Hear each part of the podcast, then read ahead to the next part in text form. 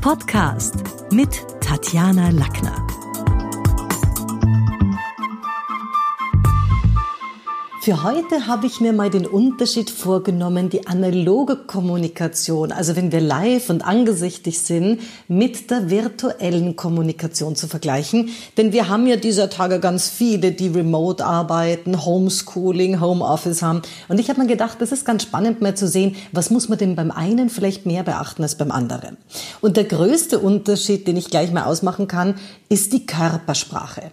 Wenn wir heute, also wenn ich als Keynote-Speakerin in der Halle stehe, dann ist es wichtig, wie ich ausschaue, wie ich angezogen bin, wie mein Stand ist, mein Gang vielleicht schon äh, vom Publikum hinaus, wo schon die erste Bewertung eintrifft und sich die Menschen denken, wer ist die, wer glaubt die, dass sie ist, wofür hält sie sich, wo schon die ersten Sympathiebekundungen oder eben also hier Bewertungen eintreten.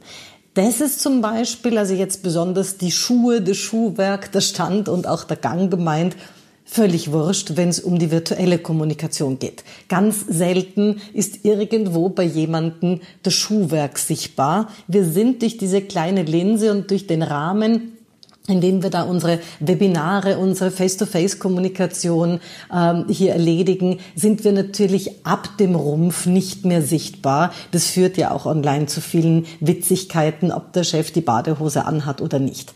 Was dafür virtuell wesentlich wichtiger ist, und das vergessen viele, ist die Gesichtssprache. Also alles, was mit Mimik zu tun hat, der Gesichtsausdruck. Wir müssen virtuell, um über diese technische Barriere drüber zu kommen, doppelt viel machen. Denn manchmal ist die Verbindung instabil, dann pixelt's wieder. Ich merk's auch bei mir und das finde ich macht auch mein Online-Training für mich als Coach durchaus anspruchsvoll und anstrengend. Ich muss deutlicher artikulieren. Es muss langsamer sein. Weil wenn der andere gerade eine Instabilität hat in der Verarbeitung der Daten, dann schmeißt ihn aus der Kurve, wenn er nicht mehr genau weiß, was war das jetzt und wenn wir zu schnell sind. Also das heißt, wir müssen mit Gesichtsmimik, mit Augenkontakt mithalten und mithelfen, auch unserem Inhalt helfen. Es ist wahnsinnig anstrengend, in dieses kleine Locherl, die Linse hier, die ganze Zeit immer hineinzureden und nicht irgendwo am anderen weg. Also dieses virtuelle Augenkontakt halten und nur in die Kamera zu sprechen und sich bei Zoom möglicherweise auch seine seine ganze Bar, seine ganzen Fenster knapp unter die Kamera zu positionieren, damit man dorthin schaut und nicht irgendwo anders hin, nicht zu weit hinauf oder hin, zu weit hinunter, das ist essentiell. Und damit auch der große Unterschied, wie wichtig die Lippenmimik ist. Macht jemand schöne, geformte äh, Lippenbewegungen, das ist natürlich was, wenn wir nur das Gesicht und den Rumpf haben, ist alles, was dort sich abspielt, an Augenbrauen heben, Augen groß machen, zwischendurch lächeln, nicht nur hörbar, denn ein Lächeln kann man hören, sondern auch sichtbar. Wogegen jemand, der nur durch die geschlossene Zahnreihe redet und alles auch irgendwie online hinunter, das macht ja schon live keinen Spaß. Aber doppelt schwierig ist es, wenn man die Person dann nur virtuell hat und nur erahnen kann, was die da gerade sagt. Was wir auch haben und was für mich am Anfang der große Unterschied war in der Remote-Arbeit ist, wenn ich heute in eine Halle komme und einen Vortrag halte, bin ich dort nicht verantwortlich fürs Licht. Das machen Gott sei Dank andere. Nicht für den Ton. Das machen auch andere nicht einmal für die dramaturgische Aufbereitung des Sets auf der Bühne, weil ob da jetzt rechts ein Rednerpult steht oder links eine Speaker Lounge auf der Bühne installiert ist oder irgendwo ein Panel, wo dann Menschen sitzen und von dem Podium runterreden, das ist alles was, was nicht für mich als Speaker in meiner Hand liegt. Anders, wenn ich auf der anderen Seite verantwortlich bin für meine Online-Trainings, für meine Webinare, dann bin ich der Lichtchef. Ich muss schauen, in welchem Licht ich tatsächlich sprichwörtlich erscheine. Also ist da Gegenlicht? Ist da, bin ich da gescheit ausgeleuchtet? Ist es überbelichtet? Ähm, wie, wie schaut die Technik aus? Ich muss vorher den Technikcheck gemacht haben und wir wissen noch derweil, sind wir da höchst abhängig von den jeweiligen Internetverbindungen, für die wir oft gar nichts können. Aber zumindestens ist der Ton in Ordnung? Funktioniert das? Kann der andere uns auch hören? Äh, ist die Übertragung gesichert? Viele meiner Kunden wünschen sich nach der Session eine Aufnahme, was ja bei vielen Anbietern, also ich arbeite jetzt mit Zoom, es gibt viele, ich habe gehört bei WebEx und anderen äh, Web, GoToWebinar funktioniert es genauso, die man aufnehmen kann. Also ist diese, diese Funktion auch stabil und läuft es? Und natürlich müssen wir uns vorher Gedanken machen unsere Stimme. Was haben wir vorher gegessen? Man kann das wirklich oft hören, wenn die Stimmbänder verschleimt sind, weil jemand davor einen Kakao getrunken hat oder zu viele Milchprodukte, äh, Joghurt, Latella, äh, wenn jemand Schokolade gegessen hat vorher und es dann irgendwie so komisch glitscht. Also das sind Dinge, da können wir uns selber drum kümmern. Natürlich unsere Sprache, kann ich auf meine Füllwarte achten, damit sie mir nicht dauernd passieren, irgendwie, sage ich ja mal sozusagen am Ende des Tages. Kann ich auch mal andere Begrüßungsformen finden als nur Hallo, also damit würde ich sagen, wir kommen gleich zum Punkt. Viele Redner haben immer die gleichen Intros, immer die gleichen Verabschiedungen und das ist dann nicht unbedingt eine Frage von Markenzeichen, sondern eher von mangelnder Variety, auch ihre Hörer zu überzeugen. Und dann haben wir sowas, was ganz wichtig ist und das wahrscheinlich virtuell noch anstrengender, weil man es größer machen muss als live, nämlich Struktur. Es dürfen keine zu langen Sätze sein, wie wir vorhin schon gesagt haben, Pausen müssen rein und wir müssen deutlich mehr Atmosphäre schaffen. Also wenn ich live einen Vortrag halte, dann ist es klar, dass ich versuche, auf meine, auf meine Zuhörer einzugehen, dass ich ähm, Blickkontakt durch die Halle mit allen halt. Das sind Dinge, die fallen weg, weil wir müssen jetzt diese gleiche Anstrengung unternehmen, im Sinne von die anderen auch ins Boot zu holen, während wir aber nur in dieses eine Locherl die Linse hineinreden. Also dieses Atmosphäre schaffen, äh, im großen Sinne, während unser Blickkontakt immer in die gleiche Richtung geht, ist gerade am Anfang für viele gar nicht so leicht. Was, was gibt's noch für Unterschiede? Also vielleicht nochmal da ganz kurz, wir müssen proaktiver sein, ist die, ist die wichtige Message. Wir müssen schauen, dass wir die Interaktion mit anderen auch äh, klären nämlich wer spricht wann. Immer wieder merken wir das, dass sich die Menschen gegenseitig ins Wort fallen, weil eben jetzt nicht die Regeln klar sind. Höre ich dir Speaker, höre ich dir Chef jetzt erst einmal zu, will der Bereichsleiter jetzt erst einmal seinen eigenen Senf sagen und dann dürfen die anderen mit? Kann man zwischendurch ähm, eine Chat-Funktion, kann man seine Fragen da reinschreiben und währenddessen sammeln oder darf man unterbrechen? Also diese Rituale, wie funktioniert Kommunikation bei uns im Team, bei uns in der Firma? Das ist natürlich was, was wichtig ist, vorher auszumachen. Die Gestik muss höher sein. Das bedeutet, wir haben gesagt, die Hände müssen weiter rauf, weil die Kamera ja unter dem Tisch nichts mehr einfängt. Und es ist wahnsinnig mühsam, Menschen zuzuhören, die nichts mit den Händen machen. Also insgesamt bitte die Hände auf jeden Fall weiter rauf. Hände sollten sichtbar sein und nicht zur Kamera bewegen, also nicht nach vor und zurück. Das wirkt immer aggressiv, sondern seitlich, links und rechts, also ähnlich, bisschen pastoral, ähnlich wie die Vögel, seitlich mitzeigen, so wie Schwingen und wie Flügel und nicht vor und zurück. Aber Hände sind wichtig. Und da auch den Redefluss unterstützend, also sinnvolles unterstützen. Auf der einen Seite, auf der anderen, dann kann ich links und rechts zeigen. Erstens, zweitens, drittens, da kann ich mit den Fingern mitzählen. Das sind alles äh, Sachen, die wichtig sind, um auch das Gehörte über diese technische Barriere hin zu erfassen. Was haben wir noch? Wir haben natürlich in der virtuellen Kommunikation ganz genauso Killerphrasen, wie wir sie live erleben. Aber was wir da haben, ist nicht nur Killer Phrases, sondern auch Killer Faces.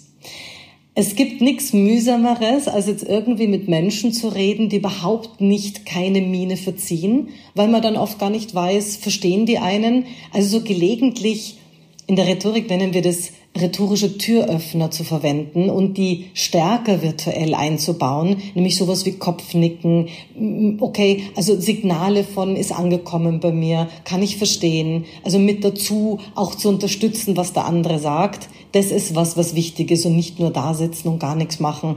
Das ist manchmal also auch irritierend. Weil wozu führt's? Es führt dazu, dass der Redner glaubt, er ist nicht verstanden worden. Was macht er dann? Der Redner, er beginnt sich zu wiederholen und die Redundanzen sind dann für alle Stinkfahrt. Vielleicht ein Unterschied jetzt mal in der analogen Welt, um da zu schauen, was ist der Unterschied zu, zu, zu online. Wir haben natürlich wesentlich mehr Raumsprache, die wir nützen können. Also der Blick durch die Reihen, durch die Zuseherreihen bei einem Meeting, das fällt alles weg, wenn wir nur in unsere Linse reden. Oder auch sowas wie direkte und verborgene Kommunikation im Alltag. Also ich denke jetzt an die kinästhetischen Aspekte, die wir natürlich viel stärker haben, wenn wir nicht nur online sind. Ja, was hat sich auch in der analogen Kommunikation, die hat sich ja nicht nur verändert durch den Umstand des Digitalen oder des Virtuellen, sondern die verändert sich ja ohnehin. Also was ist das, was in den letzten Jahren stärker geworden ist? Ich beobachte da sehr stark, ein Kollege von mir nennt es den Dudes-Terror. Also ich glaube, so, so Firmen wie Ikea oder auch äh, Yves Rocher haben das begonnen, dass sie ihre Kunden duzen. Mittlerweile sind es viele, die eben die Kunden duzen. Also so dieses Distanzverhältnis ist anders geworden. Früher war es klar, man schaut sich erst mal an, wer der andere ist. Und wenn man das Gefühl hat, okay, ich habe eine Einschätzung, dann kann man irgendwann auch zum Du übergehen. Denn das Du ist natürlich schon ein mächtiger Faktor. Das fällt heute weg. Die Distanzzonen werden geringer. Wir können das auch in der Kommunikation, nämlich jetzt gar nicht im gesprochenen Wort, sondern was nehme ich im, im Autoverkehr hernehmen. Also Menschen, die bei der Auffahrt auf die Autobahn hinten an der Stoßstange kleben, mit der Lichthupe uns hier auffordern, das sind natürlich Distanzzonen, die nicht gewahrt werden. Also auch hier ein Kommunikationsverhalten, das jetzt in den 40er, 50er Jahren sicherlich nicht so en vogue war, wie wir das momentan haben. Was hat sich noch verändert in der in der Kommunikation insgesamt. Also wenn ich jetzt ein bisschen zurückgehe, als Beispiel die Erinnerungskultur hernehmen, also wie wir uns, ja, wie wir so kleine Bondings und Memory-Dinge gebaut haben, wie bei was nehme ich, Poesiealben zum Beispiel oder Freundschaftsbüchern. Also zu meiner Kindheit und Jugend war es noch üblich, dass man jemandem sein Freundschaftsbuch gegeben hat, der hat da was reingemalt, irgendeinen netten Spruch, irgendwas, was vielleicht dann später, wenn man es durchblättert, einem Freude macht und man sagt, ah, siehst du, das hat der Martin gesagt oder das hat damals, das war damals schon so schön geschrieben von der Susanne oder wie auch immer. Also Freundschaftsbücher, Poesiealben. Der Umgang mit Texten insgesamt, finde ich, hat sich in unserer Kommunikation verändert.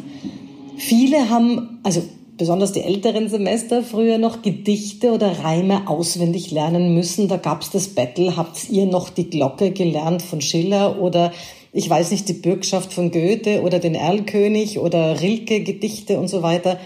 Das ist was, was natürlich auch mit der Streichung und mit den Änderungen des Lehrplans und ja, leider Gottes auch Literatur aus dem, aus dem Lehrplan immer mehr zu streichen, weniger geworden ist. Was bedeutet, wir können heute kaum mehr Dinge auswendig. Das ist ein klarer Verlust der Poesie.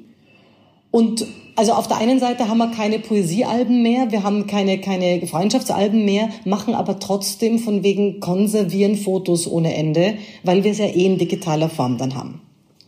Und es ist insofern für mich interessant, weil also wenn ich jetzt wieder bei den Texten bin, Texte merken, Texte auswendig lernen ist heute kein Thema mehr und trotzdem ist Content, was ja auch Texte sind, ja, also Inhalt und Text, wichtiger denn je. Spannend, wie, wodurch das abgelöst wurde. Also ich hätte mal gesagt, so mit dem 20. Jahrhundert sind Songtexte der Popkultur, scheinen hier die Lyrik des 20. Jahrhunderts geworden zu sein.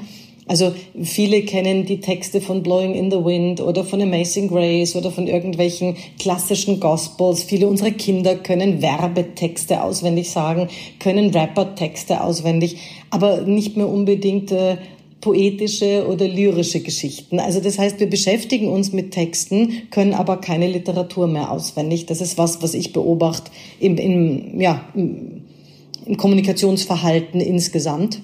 Also bei dem, was sich gerade dreht. Was noch? Äh, ja, vielleicht auch so ein bisschen was, was unsere Rituale miteinander in der Gästekommunikation betrifft. Also wenn wir Gäste haben, ich meine, also wenn ich jetzt an, an Australien denke und meine Tochter hat ja lange in Australien gelebt und ich war dort immer wieder mal, da gibt's natürlich wirklich noch große Ländereien. Das Land ist riesig und es gibt da zum Teil also echt noch so ähm, Land, Landwirtschaften, wo man jemanden vorne, Gäste vorne am Tor abholen muss. Ich weiß, auch in Frankreich gibt's zum Teil Villen, die sind, äh, die haben so eine lange Auffahrt, dass wenn man Gäste hat, dann holt man seine Gäste vorne am Tor ab. Wenn ich das in Deutschland, in Österreich anschaue, wo wir jetzt natürlich nicht alle Ländereien haben, um Menschen am Tor abzuholen, dann ist es aber trotzdem von der, von der Form der Kommunikation ein Unterschied, ob ich jemanden von der S-Bahn, vom Zug, vom Flughafen abhole oder einfach unten den Surer drück und oben die Eingangstür äh, offen stehen lasse wo dann bei manchen vielleicht sogar die Gästeschlapfen gerichtet sind, so nach dem Motto, ja, komm halt rein, Tür ist eh offen. Also es ist eine, eine andere Kultur, ob ich sage, du, ich hol dich ab von der S-Bahn und dann gehen wir gemeinsam heim und, und, und frühstücken oder ob ich einfach, ja, ich habe eh schon aufgemacht, komm ruhig rein, fühl dich wohl. Ja, also so ein bisschen, auch das hat sich mit Benimmformeln natürlich auch in der, in der Kommunikation verändert. Wenn ich jetzt nochmal in die, in die virtuelle Welt gehe, und die ist ja wahrscheinlich für viele jetzt auch interessant, also gerade jetzt, wo wir so vieles lernen, dann kann man ja mal positiv sagen, also Covid-19 ist nicht positiv, aber Gott sei Dank ist uns Covid-19, also die, die sogenannte Corona-Epidemie, äh, jetzt passiert. Denn wäre das vor 200 Jahren passiert, 1820, vor TV und Radio, vor dem Internet, CD-Player und so weiter, da ist natürlich schon eine Quarantäne was anderes als nach 1990.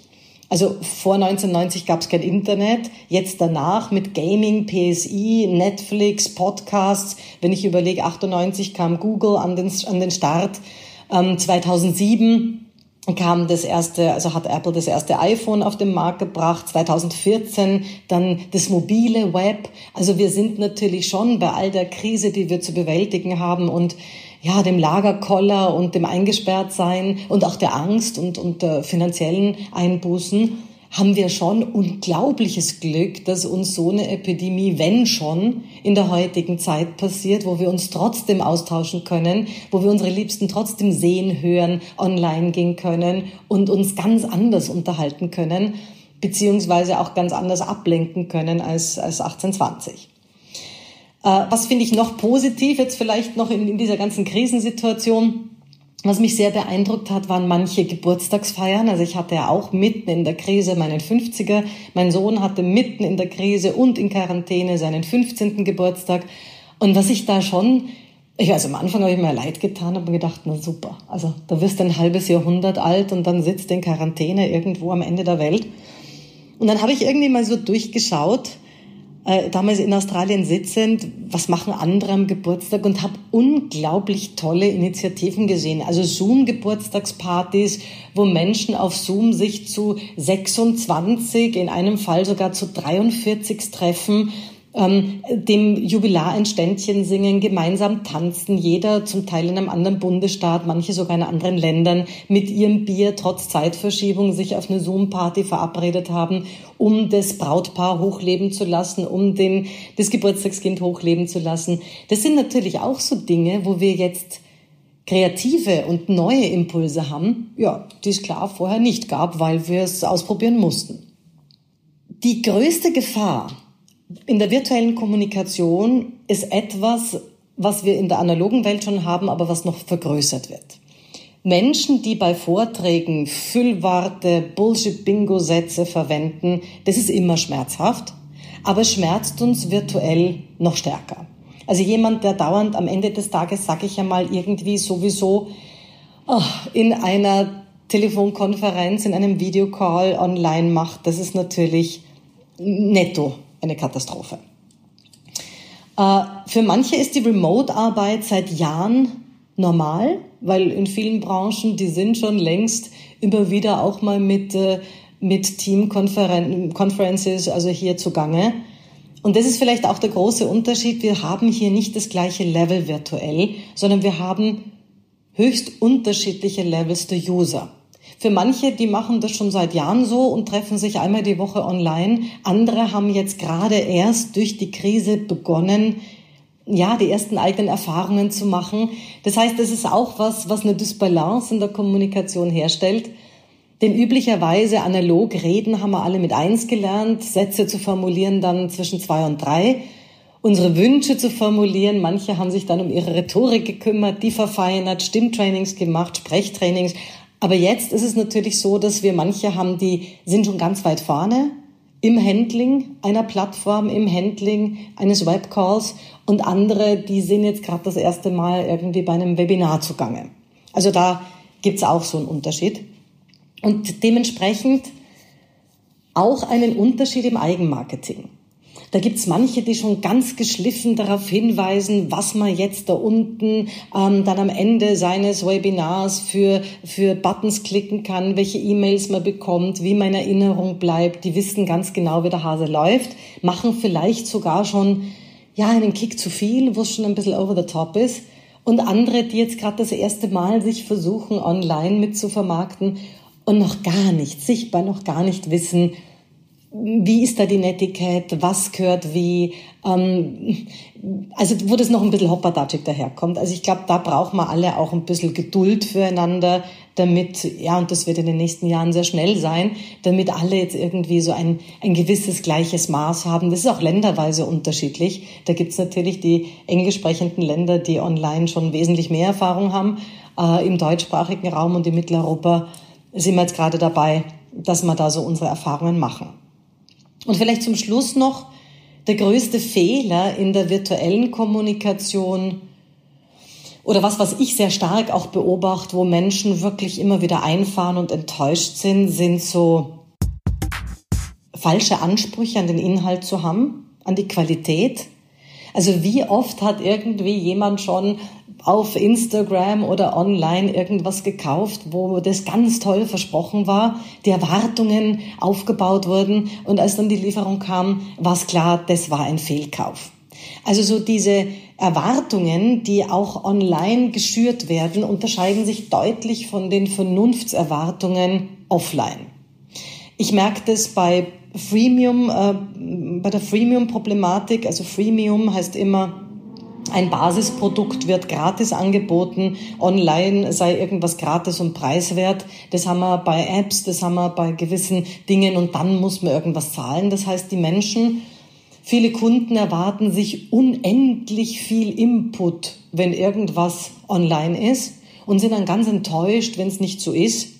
Also der Irrglaube auch vom passiven Zusatzeinkommen, wo viele meinen, wenn ich einen Online-Kurs draußen habe, dann werde ich ein Millionär werden, weil, wow, das wird mich reich machen.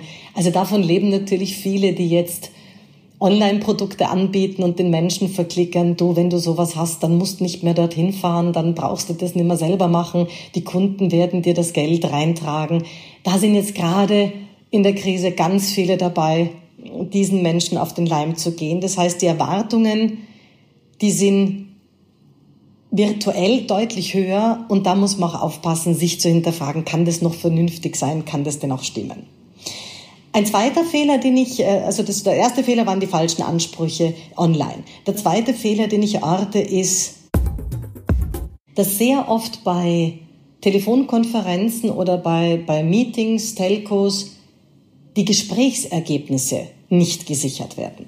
Und das ist wichtig, also den Output sichern, den gemeinsamen Nenner sichern. Wer macht jetzt was bis wann? Jetzt haben wir eine halbe Stunde gesprochen und wer ist jetzt eigentlich zuständig dafür? Das muss man virtuell fast noch klarer machen. Ich persönlich finde sogar schriftlich zum Teil auch noch mehr sinnvoll, was nachzuschicken zu sagen, okay, kurze Zusammenfassung von unserer Telefonkonferenz heute nämlich auch für die, die möglicherweise nicht dabei waren oder sich nicht einwählen konnten, dann haben die auch einen Überblick, wer macht was bis wann, ab wann übernimmt wer dann von wem. Das sind Inhalte, die sollten kommuniziert sein. Und zu guter Letzt ein bisschen was in Sachen Rederitual. Also was gehört geklärt, wenn ich jetzt davon ausgehe, wenn ich ein Webinar halt, dann sage ich am Anfang des Webinars, wenn ich einen Host habe, sagt's der, was ich noch angenehmer finde. Ähm, jetzt redet die Tatjana mal, bringt ihren Inhalt. In 15 Minuten habt ihr die Möglichkeit, dass ihr vielleicht auch währenddessen schon im Chat gewisse Dinge reinschreibt, im Chatverlauf Fragen stellt, also auf einem anderen Kanal, was auch virtuell spannend, spannend ist, weil dort braucht man dann einen anderen Kanal, um Fragen zu sammeln. Und dann in 15 Minuten schalte ich das Mikrofon für euch frei, sagt der Host, und die Tatjana wird eure Fragen beantworten. Das ist notwendig, weil sonst haben wir die Situation, dass einer dem anderen permanent ins Wort fällt. Bei Zoom ist es ja so, dass dann die Person groß sichtbar ist, wenn man die Funktion nicht ausschaltet. Und das ist dann, sobald es 40 Menschen sind, ein heilloses Chaos. Also, dass man vorher sagt, wie wird jetzt der Ablauf sein? Wann redet der Speaker, wann können die anderen fragen, wann wird wer gemutet, also stumm geschalten. Das sind so Dinge, diese Rederituale braucht man davor. Und die brauchen wir natürlich auch als Speaker, denn wenn wir angehalten sind, und ich habe das zuletzt erlebt bei einer Skype-Konferenz, wo mich die Veranstalter gebeten haben, Tatjana, bitte möglichst interaktiv die Sache gestalten, das mache ich gern, das mache ich auch live gern, virtuell noch, noch lieber natürlich im Sinne von, ja, klar, da freuen wir uns, wenn wir uns alle sehen. Und dann stelle ich Fragen und der Host hat aber dann alle stumm geschalten, ja, dann ist es schwierig. Also wenn was interaktiv sein soll, dann müssen die anderen auch mitreden können. Also diese Rederituale sollten wir mit Host, wenn sie uns einladen, vorher abklären. Das sind halt so die Programmleiter. Und wenn wir selber Host sind, müssen wir uns überlegen, das auch den Menschen mitzuteilen, damit die wissen, wann können sie mit uns reden. Das war's für heute. Besuchen Sie mich doch in der Schule des Sprechens in Wien. Auf Facebook, LinkedIn, Xing, unter sprechen.com oder auf meinem Blog sprechen.com/blog.